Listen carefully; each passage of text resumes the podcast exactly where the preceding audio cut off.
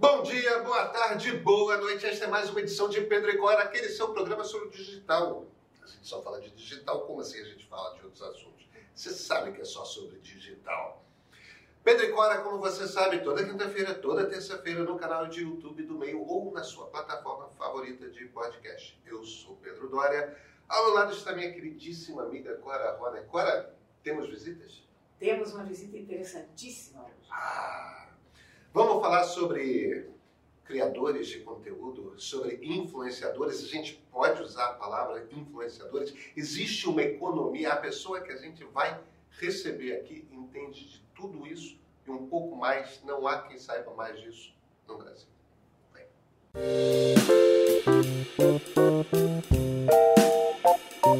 Agora,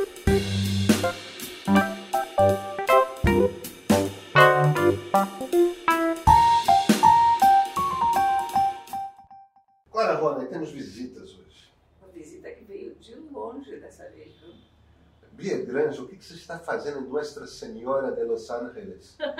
em Los Angeles, estou vivendo a vida, à beira do Pacífico. Cara, a gente mudou pra lá, né? A família toda faz um ano e pouco. E meu marido foi transferido, trabalha com tecnologia. E ali também, por acaso, é a meca da Creator Economy, que vem a ser o tema do meu trabalho há 17 anos. E estamos por lá. Pois é, você é fundadora da Pix, que é a principal marca no Brasil voltada para Creator Economy, ou seja, para quem cria no ambiente digital. É muito, você já fazia isso antes de ter rede social, né, Bia? Sim. Não, não quero te entregar não de forma alguma, muito pelo contrário, mas né? como é que você está no sabático lá e, no entanto, você está no lugar que é a meca de? Cara, eu, é engraçado, né? Eu tô há 17 anos fazendo a UPix, então realmente era tudo mato, né? Quando eu fundei a empresa em 2006, então pensa aí, você que nos assiste, o que você fazia na internet, nas redes sociais em 2006. Então, assim, talvez você nem tenha lembrança, era o Orkut, era blog, enfim. Então, eu tô acompanhando toda essa evolução há muito tempo. E o que eu percebo, estando lá e no sabático ao mesmo tempo, né?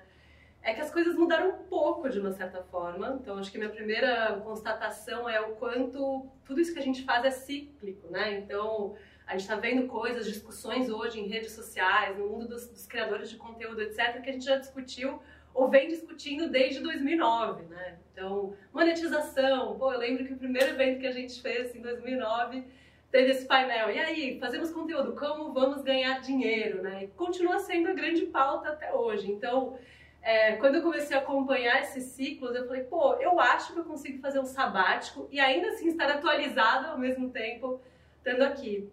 Então, eu tô num sabático light e lá, cara, eu tenho ido para alguns eventos, assim, né? Eu também não me desconectei 100%, né? Renegando tudo que é um sabático. tô meio ainda conectada com o trabalho. E eu vi que as discussões realmente, assim, elas elas estão amadurecendo agora, assim. E como, minha segunda constatação é como o Brasil está avançado nessa pauta, nessa discussão, né? Eu tive num evento faz uns dois meses que era com a Meca, né? A galera, que era a nata da nata dos pensadores da Creator Economy. Eu falei, caramba, a gente discutiu isso no ano passado, no meu evento, né? Que, cara, a gente, o Brasil tem muito essa coisa da criatividade, né? Essa, essa é, é uma é uma força mesmo, né? Que eu acho que mudou um monte de coisa, inclusive no país, na cultura e no mundo dos negócios, que é o que me interessa hoje. Defina Creator Economy. Boa, tava faltando essa pergunta. Então, a gente chama de economia, né? O que é a economia do criador?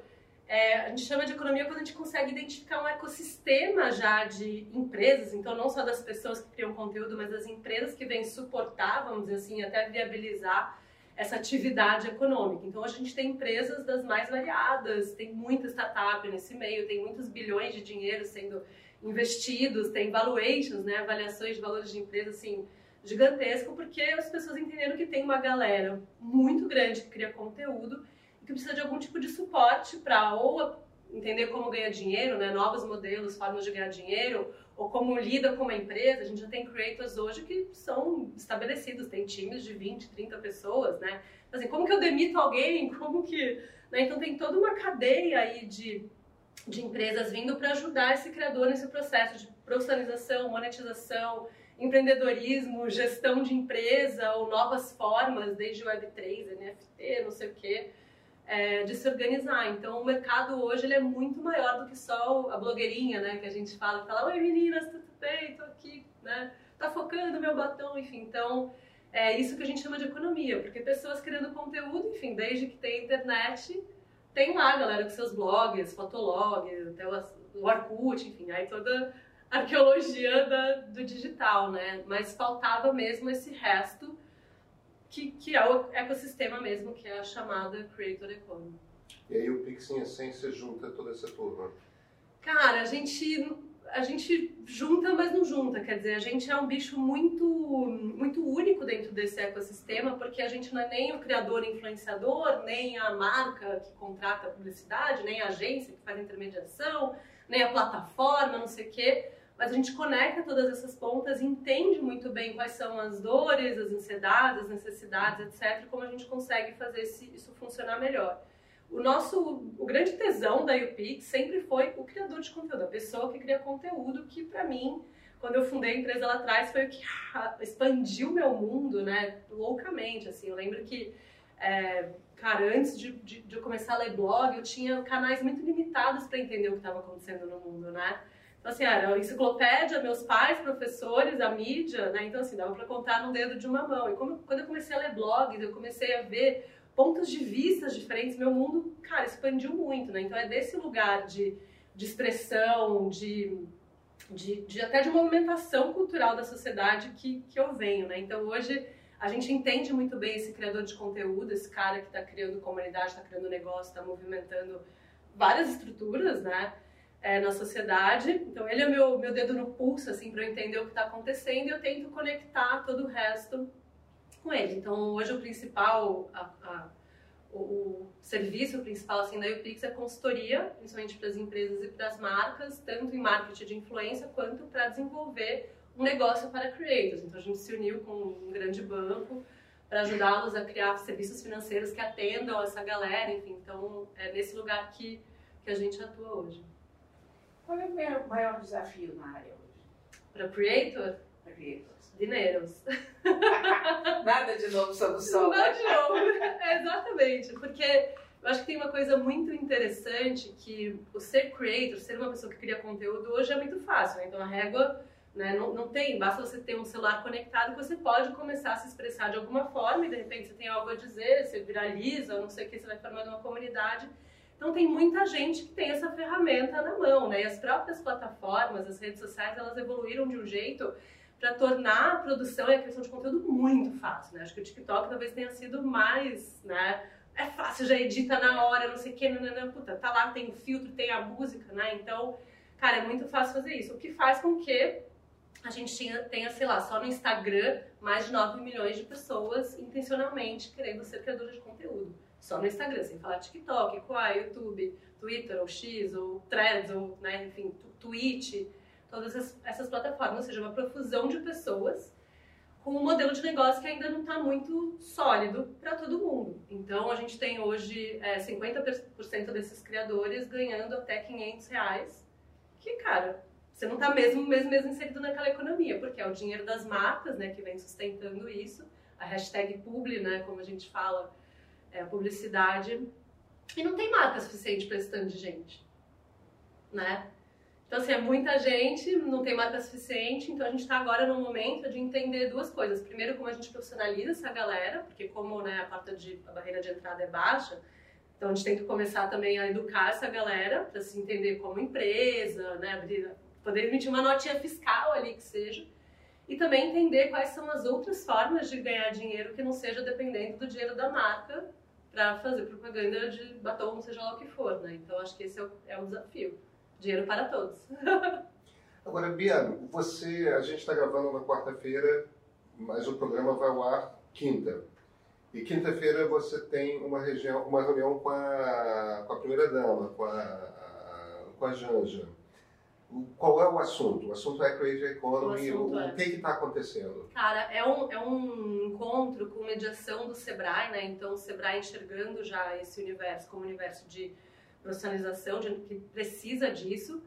É, então, o que está acontecendo, num, num, de uma forma muito simples, é essa chance que a gente tem de impactar a política pública e programas de desenvolvimento para uma economia que não para de crescer e que né, é, movimenta muito dinheiro e movimenta principalmente as pessoas dentro das camadas sociais do Brasil. Né? A gente fez uma pesquisa no ano passado com os criadores de conteúdo e a gente viu que as faixas né, de ganhos deles estão muito diferentes e acima do que é a, a faixa de ganhos né, da classe D, do IBGE, por exemplo. Então, assim, tem uma mobilidade social que a Creator Economy está me permitindo e que está é, tá disponível para o Brasil inteiro. Então, acho que o interesse imediato né, de, da primeira-dama é desenvolver isso, porque o cara lá no Nordeste, no Norte, né, do, no, enfim, do EAPOC ao Chuí consegue se desenvolver numa economia que está quebrada, né, então não tem emprego. Então, e a gente poder começar a ver essa mobilidade social. E o Sebrae vem com essa força de profissionalização, né, então é um evento em que a gente vai ter uma manhã expositiva, então a gente vai meio que nivelar o assunto para todo mundo que está lá. E à tarde a gente vai ter grupos de trabalho para pensar mesmo como que a gente pode fazer isso acontecer, né? Porque é uma economia. A economia criativa, ela já é muito conhecida, né? A gente já fala disso há muito tempo. E eu acho que dentro dessa economia criativa tem essa economia do criador, né? Creator economy, que, meu, tá vindo com muita força e precisa mesmo dessa aceleração lá.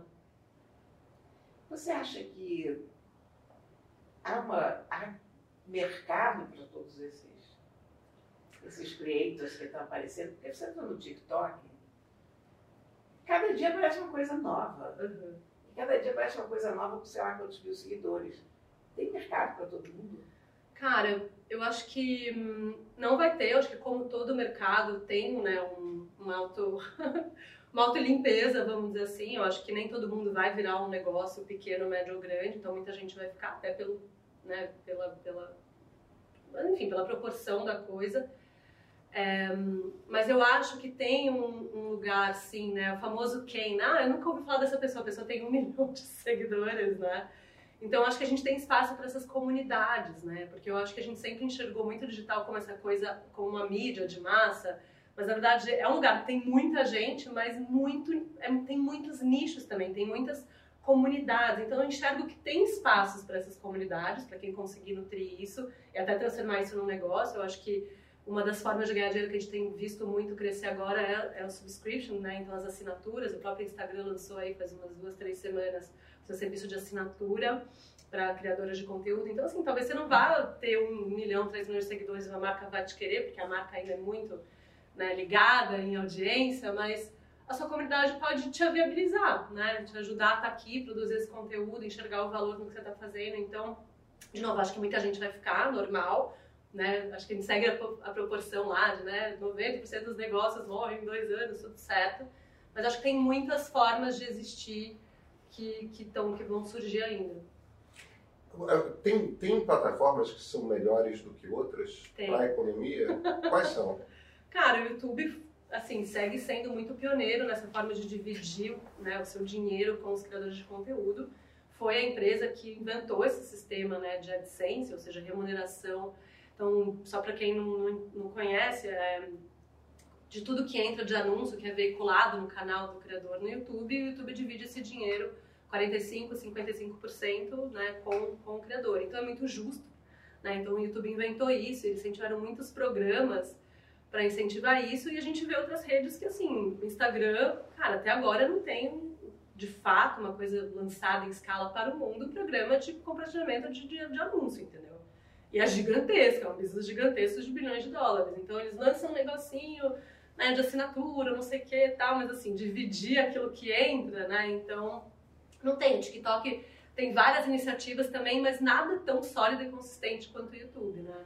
O Twitch tem uma coisa interessante, é, para quem não conhece, é uma plataforma que a galera faz vídeos ao vivo, né? E aí as pessoas podem ou assinar o canal ou durante a live mandar dinheirinhos e tal. Então ele tem essa forma também de te ajudar com a sua comunidade a monetizar no Twitter, X, enfim, é um caos, né? Então eu acho que o YouTube foi muito pioneiro. É o programa, né, de parceria com creators mais sólido e as outras empresas estão meio patinando assim. É, eu acho que elas vieram num lugar assim, tipo, os criadores têm muita dependência do Instagram, né, do TikTok, então ela tava num, né, as plataformas são num lugar meio de poder, assim, em relação ao criador, que a gente está até questionando agora também, né, isso é um dos assuntos que eu gostaria muito de falar amanhã é, nesse, nesse evento, sobre essa regulamentação, como que a gente equilibra mais essas forças, mas também acho que é, uma, é um papo que transcende até a creator economy, que passa por toda a vivência de todo mundo que está online, né, de uma certa forma. O sonho das crianças hoje é ser influenciador. Uhum. Né? Antigamente você ia perguntar para o menino o que ele quer ser, ser bombeiro, astronauta, astronauta fazer cinema, teatro. Não, hoje todo mundo quer ser influenciador da internet. Sim. O que, que você recomenda para uma criança que quer ser influenciadora? Não. Eu recomendo para os pais, na verdade. Tirando, não faça isso, qual seria a tua recomendação? É, eu acho que é, tem uma, né, um dado, acho que hoje 89% das, da Gen Z quer ser criadora de conteúdo como profissão. Então você pois tá é, certo, assim, morreu totalmente qualquer outra profissão. Eu tenho um filho de 9 anos que no mês passado abriu o seu canalzinho no YouTube, mas eu mantenho os vídeos privados, etc. Eu acho que assim. É, é um, é um papo grande, né? Acho que cabe muita discussão aqui é, em relação a crianças no digital. Eu não acho que crianças têm que ter canais, né? Elas nem podem, né? Pela, pelas regras, mas os pais fazem os canais. Então, assim, eu recomendo para os pais que, tipo, segurem a onda, né? Porque é um negócio de muita exposição. As crianças, muitas crianças, a gente tem visto isso é, crianças cujos pais começaram os canaizinhos, né, dessas crianças cedo, tipo hoje, que estão mais velhas, puta, muito, muito arrependidas, deu muito ruim, problemas de saúde mental, enfim. Então, assim, real, desculpa, minha recomendação é não faça. Criança não tem que ter canal, entendeu? Assim, eu vou ser um pouco mais é rígida aqui. Então, eu sei que você queria uma outra resposta, mas acho que tem que ter muita responsabilidade mesmo, né? É um negócio que, cara, a gente não tem controle a gente vê o quanto tóxicos são as redes sociais hoje, né? E o quanto elas pautam muito a identidade dessas crianças. Da gente também, né? A gente sabe, a gente é adulto e a gente quer o nosso like, tem um negócio do nosso ego. Eu acho que viver para isso, para essa produção de conteúdo, viver para o outro dessa forma, assim, eu acho super perigoso. Assim, tem nem crianças, os creators da nossa idade, de várias idades, que também não estão segurando a onda. A gente tem falado até hoje uma grande tendência pós-influência, né? Então, pessoas que adquiriram aí uma certa fama, sucesso, vamos dizer assim, nesse meio, e que não querem mais, estão abandonando porque não aguentam mais segurar essa, essa onda mesmo que é produzir para o digital, nessa loucura do algoritmo, né, que, que a gente não sabe se a gente está criando, o que, que a gente está criando, a gente fica ali que nem um ratinho na rodinha, né, fazendo conteúdo, fazendo conteúdo e, e, e, publica e aí não dá certo e vai e volta, não sei o quê. Eu acho que a associação que eu faço, assim, a rodinha às vezes está girando, mas o hamster morreu. É exatamente isso. então, assim, se a gente puder evitar colocar a criança nisso, eu acho super sábio, assim. Deixa eu, deixa eu te fazer uma pergunta. É, eu achei curioso a Cora trouxe a palavra influenciador para aqui, para a mesa. A gente não tinha usado essa palavra ainda. E, e na verdade, vocês no YouPix falam de, de creators e, e usam o termo creators é, desde o início ou, ou, pelo menos há muito tempo, não sei se desde o início, mas é, há bastante tempo. Vocês nunca usaram que eu tenha lembrado, que eu lembre o, o termo influencer, é. é, influenciador. E essas duas palavras, por um lado, se referem à mesma pessoa, à mesma atividade, por outro, são palavras que trazem significados muito distintos para como é que você Sim. vê esse jogo da a palavra que é, é. usada para para a pessoa que trabalha nessa economia? Eu evito assim o termo influenciador porque eu acho que a influência é algo que se constrói, então é consequência de alguma coisa. E nesse contexto é consequência de um bom trabalho de, de criação de conteúdo, né, que chama atenção, que gera identificação, que gera conexão, enfim. Então, eu acho que o que a gente faz aqui no final é criação de conteúdo, né?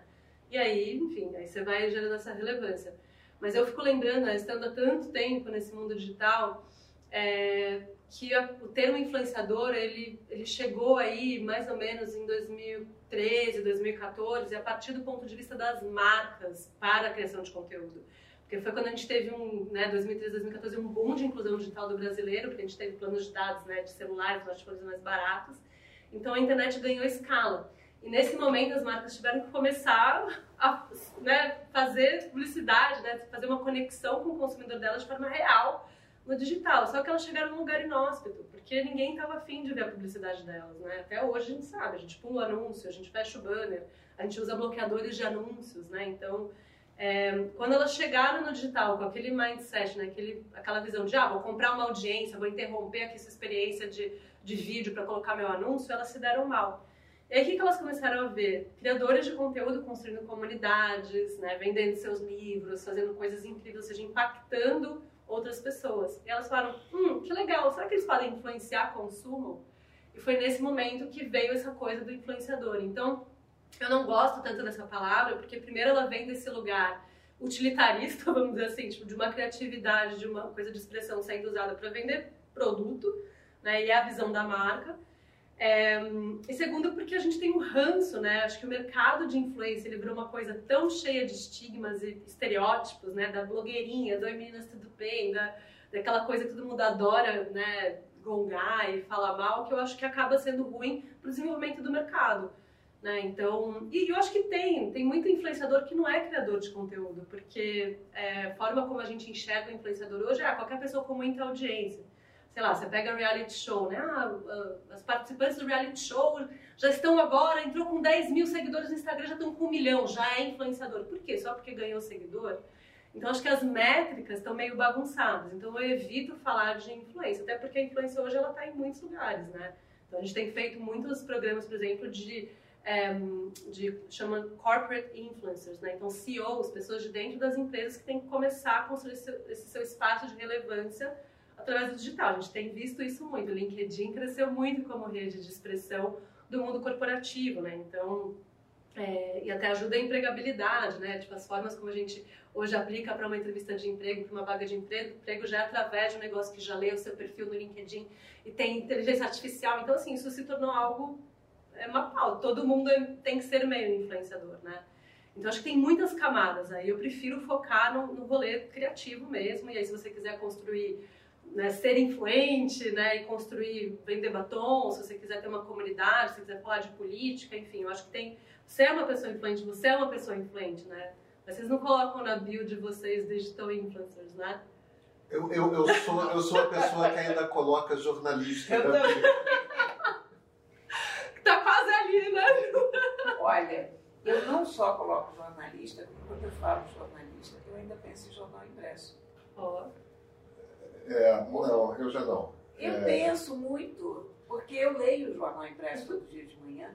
Eu, e eu sinto eu um enorme prazer no jornal impresso, e é um momento de uh, desentendimento com a Lourinha, que é um dos meus gatos, porque ela não permite essa atividade na casa. E se mete no jornal. Lourinha já é Gen Z, então, pelo visto. Ela é Gen Z, Lourinha é totalmente Gen Z. Então eu ainda penso, sim, em jornal impresso, mas, evidentemente, a gente está nisso há quantos anos? Agora, blogueiro virou um termo pejorativo. E tudo começou, né? O blog era uma forma é. de. Era uma plataforma. Blog. Olha, eu, me, eu me lembro que uma vez eu fui a CIES. Nós somos blogueiros de primeira geração. Eu sou, né? completamente, 2001. Eu fui a uma CIES, eu não me lembro mais em que ano. Eu, eu sempre me registro como imprensa, press. E aí teve. A partir de um certo momento, eles começaram a pedir métricas de, de redes sociais e tal. E aí eles me registraram como digital influencer. Olha aí, em vez de press. Mas eu não sabia se aquilo era para eu ficar chateada ou para gostar. Eu não tinha a menor ideia se eu gostava ou não daquela mudança. Então eu fui lá e pedi para eles me darem de press, porque eu não estava contente com, com o negócio uhum. de digital influencer. Não, eu sou press. Eu, eu sou raiz. Sou press, né? Eu sou raiz, press raiz.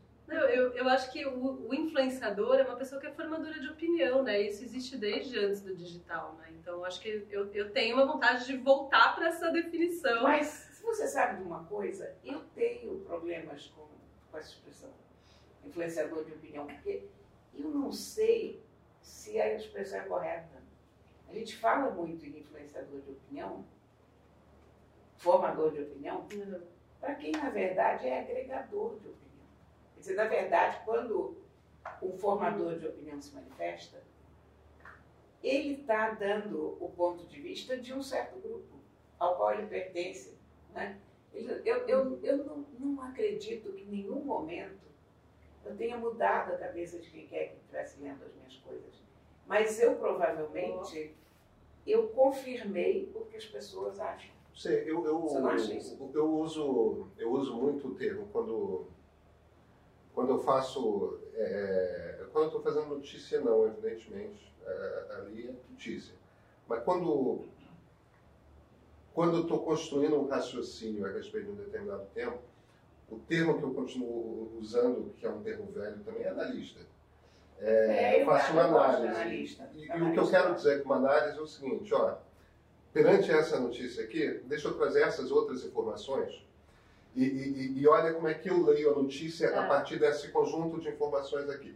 Quer dizer, eu- o que eu estou oferecendo para as pessoas é um raciocínio É que ajuda elas a pensarem e chegarem a conclusões a respeito, a respeito daquilo.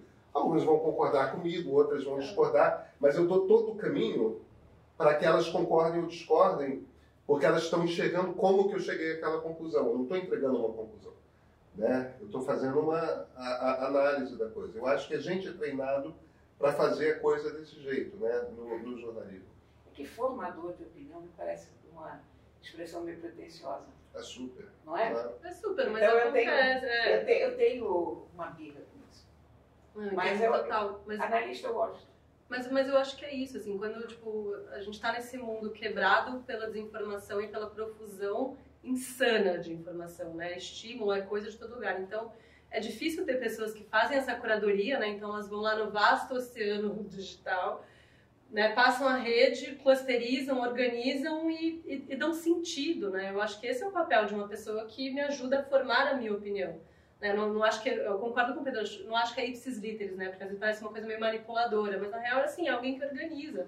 E a gente está precisando disso, e organiza em contextos específicos, eu concordo. A gente você influencia, você forma a opinião de pessoas dentro de uma certa comunidade, uma certa visão de mundo, talvez, eu não sei se muda a cabeça das pessoas, mas eu acho que essa é uma discussão meio nova nessa coisa da, da polarização, né? E Faltam É. palavras. Eu, eu já tive que assinar nota fiscal como conteudista. conteúdo. Eu fiquei tão indignada com essa palavra, mas eu uso de brincadeira muito. Eu vou levar isso realmente. amanhã na- no evento. Então, qual que é o KINAI? Como é que a gente assina? Como que, Pois é. como que Mas, mas isso, isso vem outra, outra questão minha que eu acho que vale trazer aqui, que é o seguinte, faltam palavras e faltam métricas, né? É. Quais são as métricas das quais você gosta? Como é que a gente mede? É, é, você estava falando lá, não é só seguidor. Tudo bem, não é mesmo só seguidor, né? Mas o, que, que você acha que são métricas relevantes para a gente medir, se não qualidade, relevância do trabalho de alguém no digital? Cara, eu entendo que a- a gente está sempre olhando para a qualidade dessa conexão que a pessoa tem com a comunidade, né? Então, quanto ela é capaz de pautar uma conversa, de impactar, de organizar, de analisar, de, de ser relevante para um grupo de pessoas, né? Esse engajamento, basicamente. Engajamento, mas não a taxa de engajamento, né? Como muita gente gosta de olhar. Então, ah, quantas pessoas viram esse post, né? Quantas pessoas comentaram e aí essa taxa de 8% de engajamento. Eu gosto de olhar mais para a qualidade do engajamento. Porque tem muito, muita, sei lá, você pega qualquer post de Instagram, se a pessoa tá falando de repolho e todos os comentários são assim, ai, que lindo o seu pijama. Cara, essa pessoa não tá pautando, ela não tá gerando uma conversa ali, né, a partir de algo. E, hum, e geralmente também quando a pauta da pessoa é só ela mesma, ou seja, toda esse, essa galera do lifestyle, né, eu acho que acaba ficando meio fluffy essa conexão. Porque todo mundo que tem uma life tem um style, né? Você tá vivo, você tem um jeito de existir no mundo. Então, pra mim, o lifestyle é a não pauta, sabe assim? Então, a pauta sou eu. Então, a gente costuma olhar muito mais pra quem tá trazendo alguma coisa que é útil, né? Então, Gatos, por exemplo. Gatos, por exemplo, entendeu? Mas tá trazendo essa guiança, eu acho, que eu acho que é o que a gente falta, é o que falta. Eu acho que o Instagram trouxe muito essa métrica do ah, eu tenho uma vida incrível, como nos melhores restaurantes, vou nas, primeiras, nas melhores primeiras classes, etc. Eu acho que isso significa cada vez menos. Mas essa é a minha visão. Quando a gente olha do ponto de vista do marketing de influência, do que as marcas estão querendo, elas ainda estão muito presas no paradigma da mídia de massa. Ou seja, uma pessoa com muitos seguidores.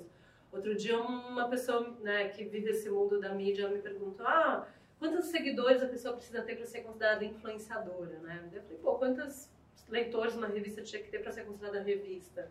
Não é assim que a gente organiza as coisas, né? Antes, eu, aí eu dei o exemplo, tipo, pega lá no, né, no ápice do auge da- do mundo da- do- das revistas impressas, a gente tinha, sei lá, Veja, que era um veículo de massa, e a Trip, que era um veículo de nicho. A Trip, cara, na época, a acho que tinha 20 mil assinantes, entendeu?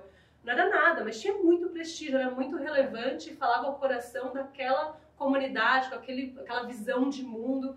E a gente nunca questionou se a Trip era isso, era revista, mais revista ou menos revista, porque tinha uma tiragem maior ou menor. Então a gente classificava mídia de massa, nicho. Então eu acho que essa, essa é a divisão. Então a massa é muito fácil de, de constatar, né? É muito explícito o número, seguidor. O, só que o resto, tudo que faz uma trip, né, fez a trip ser uma trip, ela falar o coração daquela comunidade, são as métricas que eu estou procurando, entendeu? Porque, até porque seguidor você compra hoje. Então, é, engajamento não, né? Eu sempre falo, com dinheiro você compra alcance, mas você não constrói influência, né? Então, influência é um outro bicho, essa, essa capacidade. De... Agora, você falou no Instagram de criar uma conversa. O Instagram é um péssimo lugar ah, para isso, não é? Quer dizer, nós... Eu adoro Instagram. Não, mas Eu nós... adoro Instagram. Mas você se engaja com os seus leitores no Instagram? Quantas pessoas... Sim. Porque a sensação que eu tenho é a seguinte, é que nós estamos num momento sem nenhuma mídia social realmente eficaz. Porque o Facebook é um lugar para conversas. Não, já não. Todo mundo diz, ah, Facebook está morto. Eu não acredito nisso, eu tenho outras ideias, mas o Facebook não é um meio de vida. O Facebook não, dá pra- não dá para ninguém ganhar dinheiro. Aí você tem o Instagram, onde você está começando a ter mais gente e tal, mas aquela coisa de discussão no Instagram é muito ruim. Você não tem uma área para discutir, não é uma área de conversas. E não há conversas entre as pessoas que estão nos comentários, ou há só para se xingar. É outra coisa. Mas não, não cria realmente um papo ali. Aí o Twitter ninguém sabe mais o que é. O TikTok também não é uma não. coisa que, que funcione para A- Aquela rede social formerly known as Formerly known as Twitter. Que também é uma loucura, né? Enfim. E o, o TikTok, a impressão que eu tenho é que todo mundo nasce no TikTok com 100 mil seguidores. Eu não consigo ver uma pessoa no TikTok com o número normal de seguidores, sabe? Me segue lá então, Cora, acho que eu tenho dois seguidores. Ah, pronto, vou te seguir. É, não, eu eu acho que a, a própria forma como as redes sociais evoluíram para ser um, um lugar muito inóspito de, de estar, acho que acabou fazendo com que as conversas deixassem de ser possíveis de forma, num formato praça pública, né? Todo mundo aqui discutindo. Agora, o, o- a superfície mais usada no Instagram é DM, né? Inbox. Então, ali circula mais foto, vídeo e áudio do que na própria timeline, no- nos stories. Então, é um lugar onde eu vejo muitas conversas acontecendo. Agora, não é de um para muitos ou de todo mundo com todo mundo. É você com a sua comunidade. E o que eu vejo que muitos criadores de conteúdo estão fazendo agora é, é migrar mesmo para um rolê de comunidade, seja uma comunidade no Telegram, uma comunidade no WhatsApp ou, ou em um- uma plataforma mesmo de comunidade, que tem uma cara de fórum, né?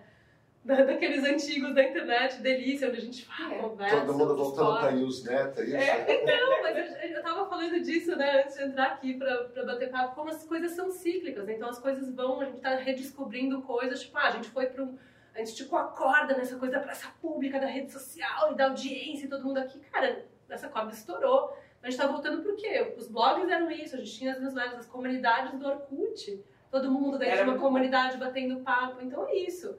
Então a gente tá agora pagando uma plataforma para ter uma comunidade, né? Então acho que a gente está voltando um pouco para essa é um movimento pendular mesmo de putz, quero mais conexão, agora a gente foi pro, né, agora todo mundo pra praça, vamos ficar gritando um com o outro aí volta um pouquinho. Eu acho que as coisas vão coexistindo assim, né? A gente tá falando, ah, é o fim das redes sociais.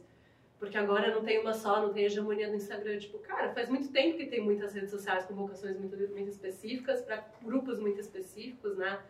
o formerly known as Twitter, né? Tipo, não precisava ser um negócio de escala, porque tinha muita formação de opinião lá, tinha muito, né, muita coisa que nascia lá.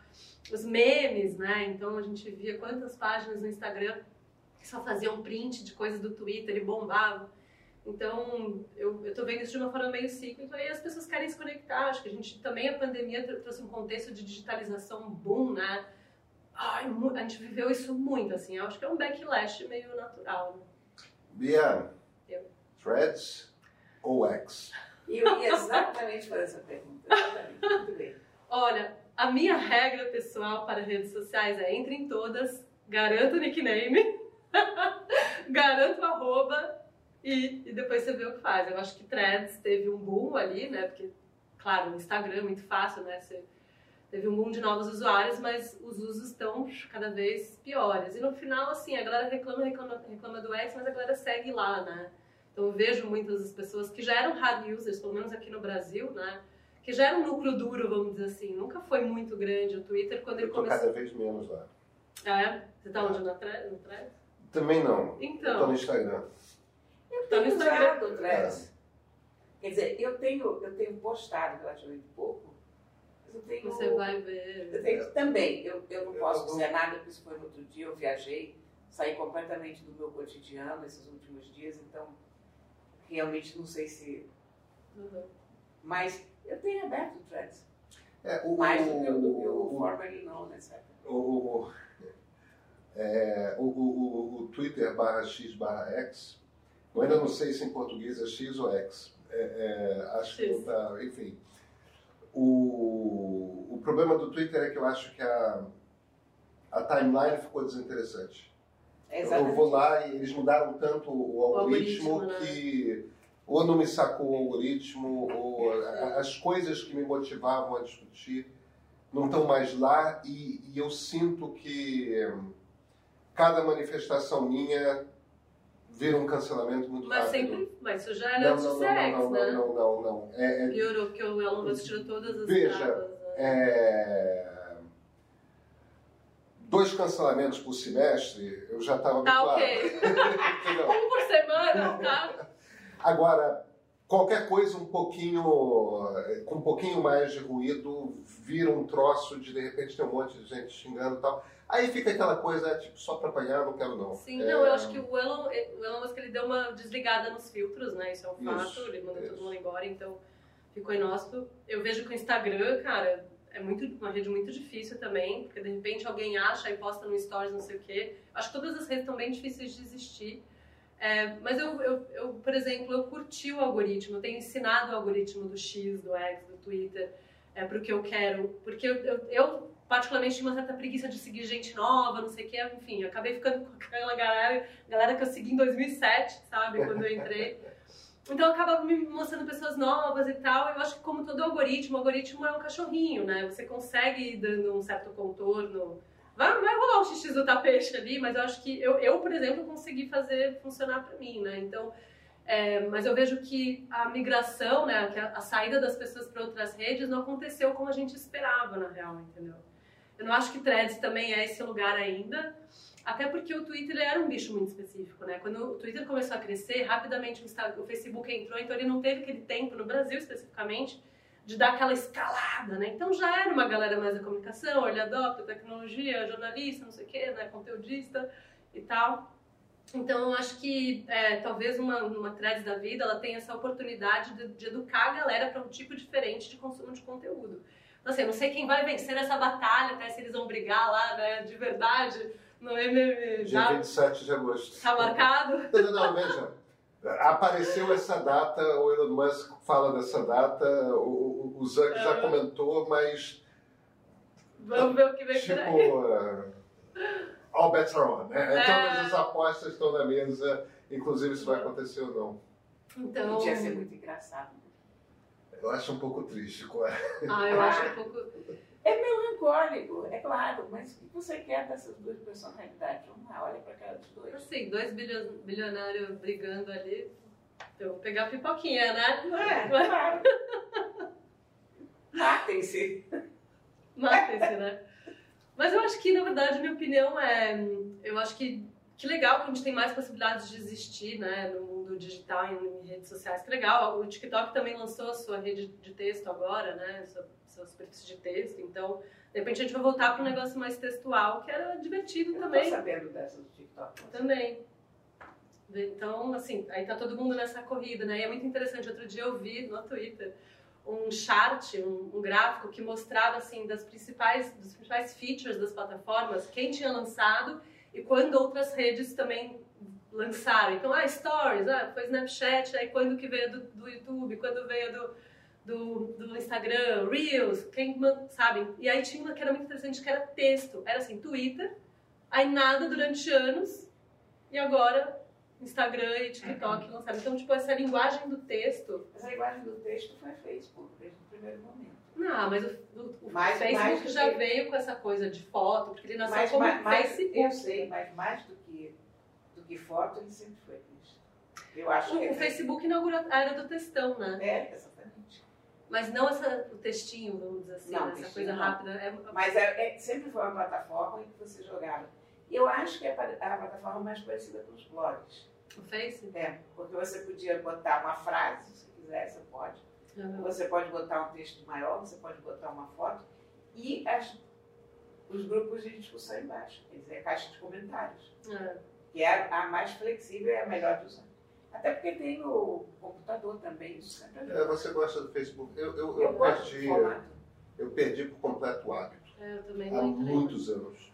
É, Mas dizem que os grupos são muito legais, né? Quem tá em grupos mesmo, Os tem grupos essa, as características de fórum que É. vai muito bem. Assim. É. A timeline mesmo, pra mim, É, a primeira cancelada pesada que eu peguei foi por causa de uma coisa que eu escrevi num, num grupo desses, é, logo que tinha surgido os grupos. E. Tolinho, né? Com essa idade de internet, achar que algo que você publica para um grupo ficar. pequeno vai ficar lá, né? É, é, escrevi uma bobagem e alguém levou para o Twitter. E, e- e naquela, eu acho que foi meu, meu, minha gota d'água de Facebook, assim, do tipo, agora só vou publicar em público. É, e aí, então, estou sempre com a guarda em alta, já sei o que pode acontecer e tal. Enfim, é. eu acho que, de fato, se tem uma diferença que me parece que o, o- o- o- tanto a compra do Twitter pelo Musk quanto a entrada do TikTok nesse jogo, num, lance aí de uns dois anos, impuseram é que, de repente, espatifou mesmo, né? É, de repente, virou uma é coisa... falar. É, não, virou um troço de muitos lugares, né? Você tem a impressão que tem aí uma coisa localizada no momento em que, de repente, estava todo mundo em tudo quanto é lugar? Ou você acha que é anterior? Cara, é anterior, eu, eu- a gente tem um curso em que eu vou falando um pouco dessa timeline, até pra gente ter um contexto, porque parece que tudo nasceu na pandemia, né? Porque teve, de fato, uma... Deu, uma- deu um boom, né? É, em 2018, eu fui para um evento nos Estados Unidos, que é um evento dessa área de Creator Economy, e eu voltei, fiz um report para apresentar para os clientes e tal, e lá tinha um slide que eu uso até hoje, que é assim, é, o nicho é o novo rico, niche is the new rich, né? Então, em 2018, já tinha uma confusão das plataformas acontecendo. Então, eu lembro que nesse evento eu fui, tinha um stand do Skype. Quem lembra de Skype? Se você lembra, deixa um comentário aqui. Comente Skype. Cara, do Skype, que era Skype for Creators, que eles queriam ser uma plataforma de podcast. Então era uma confusão tão louca, porque era, era um momento em que o YouTube fazia o long form, que eram os vídeos longos, o Facebook estava começando a investir em estúdios para fazer conteúdo long form também, então ele, ele chegou a ter um banco de, de, investi- de investir em longos formatos, né, dentro, fazer séries, fizeram coisas muito legais com HP, com Disney, sei lá. É, mas ao mesmo tempo o Snapchat estava bombando e o Zuck já estava querendo comprar o Snapchat para fazer os stories, daí ele já estava lançando os stories, então e o outro também. Então, assim, tinha o Musical.ly, que era que estava bombando na época, que era o pré-TikTok, né? O TikTok comprou o Musical.ly, a ByteDance comprou e, e virou o TikTok. Então já tinha uma fragmentação. Então já tinha até o Skype para podcasts. Né? Então a gente, eu lembro desse slide. Tipo, as redes sociais são cada vez mais fragmentadas. Não tem uma mídia de massa, né? Tem muita gente, mas a gente está fazendo coisas diferentes em muitos lugares. Então era um, era um slide grande. Tinha o Tumblr ainda. Quem lembra do Tumblr? Digite O Tumblr nos, nos comentários, entendeu? Então Vamos- isso era 2018, então a gente já estava discutindo essa fragmentação. Só que eu acho que a gente foi para um lugar de dominância tão grande, principalmente no Brasil, tá? De Instagram, que a gente achou que só existia essa rede social. E agora que a gente descobriu o TikTok na pandemia e, e uma outra coisa que está surgindo, oh meu Deus, está fragmentando, não estamos mais todos no Instagram. A gente nunca esteve todo mundo só no Instagram. Eu acho super saudável, na real, porque a gente tem que ter formas diferentes de existir no digital, seja o tweet, né? Sei o Casimiro é um fenômeno, né? Quem acompanha o Casimiro, cara, um, é um fenômeno de tweet. Né? O cara tá incomodando a Globo na transmissão do futebol. O cara virou um fenômeno, é uma rede que ninguém nem pensava que fosse possível, né? Então, acho que isso já existe. Né? Então, o próprio podcast, a forma como as newsletters hoje são também um canal de, de comunicação e troca. Eu não sei se eu sou a louca da inbox, eu sou muito é fã do Facebook, eu sou fã de, de e-mail. respondo muito e-mail das newsletters que eu recebo, não sei se as pessoas vêm de volta, às vezes. Então, assim, eu acho que é, é, faz muito tempo que a gente está falando disso, só que aí começa a cair a ficha, né? Eu acho que a pandemia, a pandemia deu uma esticada na corda real, né? Espatifou muito é, tudo, né? A forma como o TikTok veio mudou, a questão dos algoritmos, como a gente existe. Antes era uma coisa mais de pessoas e amigos, né? E contatos. E agora é sobre o conteúdo que você quer ver. E é tão viciante, né? A gente fica naqueles estímulos de dopamina, então, e agora a gente está querendo talvez sair um pouco disso, porque a gente não aguenta mais, porque o cérebro de todo mundo já derreteu. Ou seja, que positivo. Então, vamos entender se agora vai voltar o Facebook Groups, se a gente vai falar no, no Slack, no Discord, no, no X, enfim, no Threads. Acho que vai, isso vai seguir, assim, vai continuar. Bia, sempre bom te ver. Obrigada, maior prazer estar aqui. Foi ótimo. Muito obrigada. Obrigada, Cora. Saudade. Acho que a última vez que eu te vi, a gente estava fazendo um evento aqui, sei lá, em 2013 nem tinha ainda Instagram direito. Muito bom, obrigada.